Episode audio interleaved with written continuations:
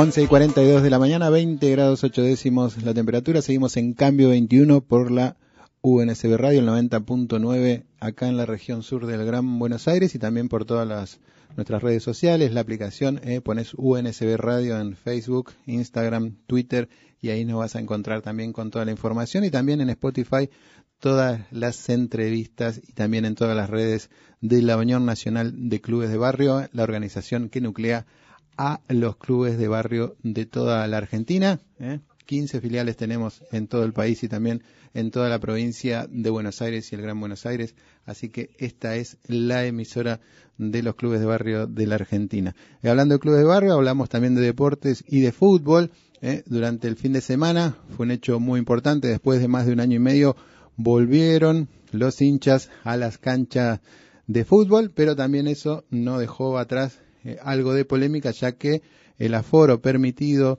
que fue eh, era del 50%, en algunos estadios aparentemente no se cumplió del todo. Entonces, para hablar de este tema, estamos comunicados con el titular de la Previde, que es el organismo encargado de la seguridad eh, y prevenir la violencia en el deporte, con Gustavo Gómez, el titular de este organismo, a quien le damos los buenos días desde la UNSB Radio. Hola Gustavo, ¿qué tal? Muy buenos días. Alejandro García y Gustavo Rodríguez te saludan. Hola Alejandro, hola Gustavo, ¿cómo están? Bien, muy buenos días. Bueno, como estábamos comentando, muchas gracias eh, por comunicarte con nosotros y que queríamos consultarte qué evaluación haces eh, con la primera jornada del regreso al fútbol en la provincia de Buenos Aires.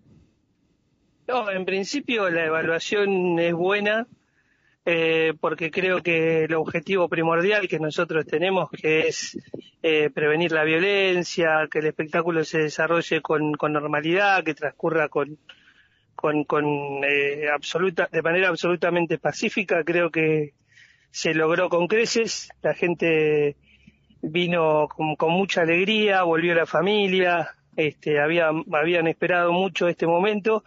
Y bueno, eh, nosotros después de todos los cuidados que, que, se aplicaron en materia de prevención sanitaria y, por supuesto con la campaña de vacunación, bueno, restaba todavía este pasito que era darle a la gente la posibilidad de volver a disfrutar del fútbol, así que el balance es absolutamente positivo en lo que tiene que ver con la provincia, por supuesto con mucho para mejorar, pero fue la primera fecha y creo que todo salió como lo habíamos planificado.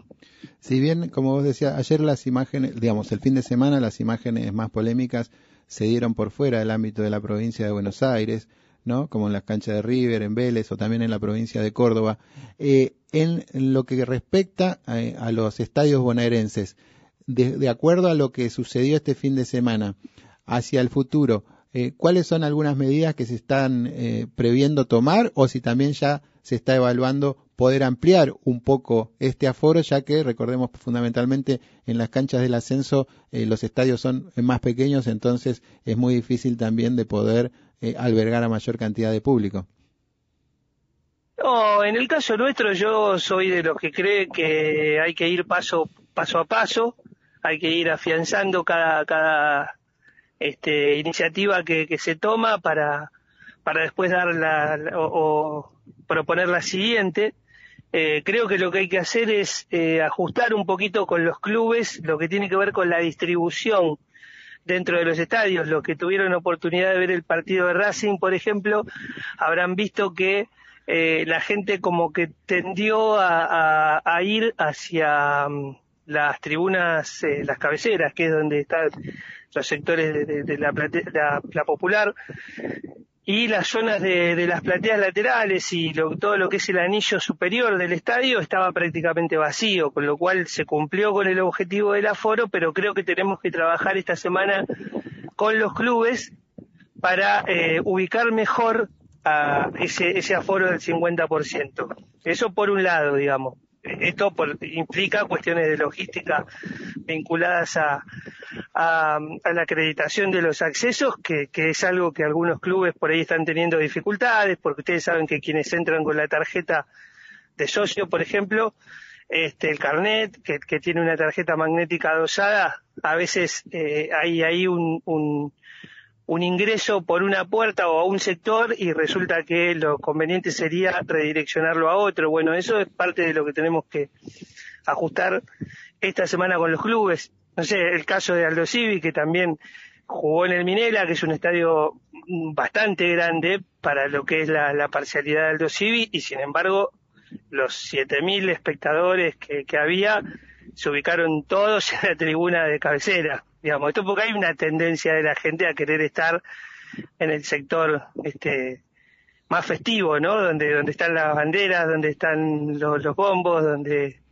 donde hay en, el estadio único se vio algo parecido, toda mucha gente aglutinada alrededor de, de, la gente que le pone el, ritmo al, a los cantos y al así que bueno, eso lo tenemos que corregir. Tenemos que tratar de distribuir mejor a la gente en los estadios para mantener la consigna de distanciamiento social. Gustavo, quería, mi pregunta iba con respecto a eso, el tema de las banderas y los bombos, si con el correr de los partidos se va a poder habilitar la presencia de, ellos, eh, ¿cómo va a ser eh, de acá adelante? Nosotros en algunos casos, si, revisan la fecha, van a ver que en algunos casos los aprobamos, en otros no. La evaluación se hace en función de, la evaluación del riesgo que, que resulta de analizar las condiciones en las cuales se encuentra, por decirlo así, la tribuna. Ustedes saben que muchas veces dentro de las tribunas se dan enfrentamientos entre barrios, entre sectores, grupos antagónicos. Eh, no, es nada que, que, que la Argentina no conozcamos, eh, por supuesto, desde lo cultural y desde lo preventivo nosotros trabajamos mucho para, para reducir esa violencia, porque el resto de los de las personas que van a la cancha no tienen por qué sufrirla. Entonces tenemos dos mecanismos para hacerlo. Por un lado, lo que es eh, cómo se determina quién está en condiciones de ingresar. Entonces, para eso está el, programa de Tribuna Segura, que a nosotros nos permite identificar previamente, solicitando el DNI, a las personas que tienen impedimento de ingreso por haber tenido antecedentes de violencia en algún estadio de la provincia o del país. En segundo término, lo que hacemos es, este, a, aquellos que nos solicitan el ingreso de banderas, se les pide que se identifiquen. Eh, estamos empezando con, un registro de las banderas que se van a colocar. Cualquier persona puede solicitar ingresar su bandera, eh, cualquier, mientras mantenga, digamos, la, las prerrogativas que, se les piden, ¿no? Las condiciones de cierto tamaño, que no moleste al resto de, los espectadores, que no tape eh, la visión de las cámaras de seguridad. Y después, bueno, hay gente que también va con los bombos, en algunos casos son los mismos clubes los que intervienen para, para solicitar que eso se permita y si las condiciones están dadas nosotros lo permitimos. Ahora, donde, donde suponemos o donde creemos o donde hay antecedentes de que pueda haber violencia, eh, como fue el caso de Racing, por ejemplo, este, por precaución preferimos abocarnos a, lo que tiene que ver con los controles de ingreso y no desviar recursos preventivos a, a, por ejemplo, a toda la tarea de logística que conlleva revisar las banderas, supervisar la colocación y estar atentos al retiro de las mismas. En algunos casos no se puede. Racing ha tenido un antecedente reciente en un momento en el que retiraban banderas tuvieron una, situación violenta en un barrio de Avellaneda. Hay una causa judicial que está tramitando por esos hechos. Hay investigaciones que nosotros estamos como organismo de prevención, estamos atentos a lo que haga la justicia. Eh, pero todo se hace dentro del marco, como dice nuestro ministro, dentro del marco de la ley. Si está todo dentro de, la ley, no se prohíbe, se autoriza, se controla. Eh, si se hace bajo los lineamientos y las reglas que nosotros establecemos, no, no, no hay ningún inconveniente. Gustavo, eh, para finalizar y agradeciéndole esta comunicación, eh, justamente estaba hablando de, violencia. La semana pasada en la ciudad de Avellaneda fue eh, testigo ¿no? de un hecho violento entre las barras de Independiente y el club de Avellaneda vuelve el próximo lunes a recibir público ¿eh? va a recibir a Gimnasia por la fecha 14 de la Liga Profesional.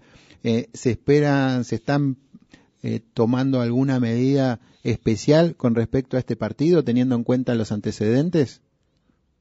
Sí, por supuesto que, vamos a tomar medidas especiales porque nuestro objetivo, eh, insisto, y, es así como nos lo ha indicado el, ministro Berni, nuestro objetivo es preservar la, la, paz y el normal transcurrir de un partido de fútbol. Entonces, nuestro objetivo va a ser primero impedir el ingreso de todos aquellos violentos que no entiendan que eh, un partido de fútbol es solamente eso, un hecho cultural del que tiene que participar toda la familia. Entonces, vamos a estar muy, muy abocados a controlar quienes ingresan. Respecto del hecho de Avellaneda, quiero aclarar que eh, más allá de, que hay una relación obvia con, la cuestión futbolística, la gente que, protagonizó estos, estos, hechos son delincuentes, ¿sí? Esta gente no tiene nada que ver con lo que yo llamaría, no sé, los hinchas caracterizados que se ubican en un sector de, la cancha y tratan de ponerle alegría, música, eh, ritmo al, a los cantos de, a los cantos de la de, los espectadores. Esto no tiene nada que ver con eso. Estos muchachos son delincuentes y nosotros los vamos a tratar como delincuentes, no nosotros, digo, el sistema de, de, persecución penal y el Ministerio de Seguridad. Eh, desde mi punto de vista, eh, eh, nosotros vamos a, impedir que, se acerquen al espacio donde se va a disputar el evento deportivo. Quiero, quiero comentarles también que tenemos alrededor de 25 personas, teníamos identificados hasta ayer 25 personas.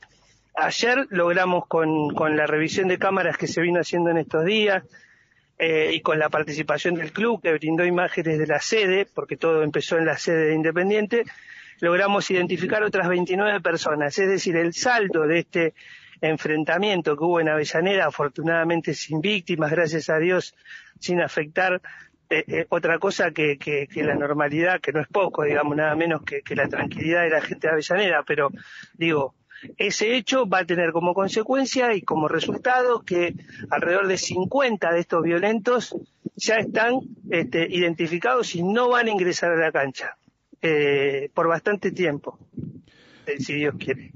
Gustavo Gómez, titular de la Previde, bueno, muchas gracias por esta comunicación con la radio de la Unión Nacional de Clubes de Barrio. Bueno, gracias a ustedes, muchachos.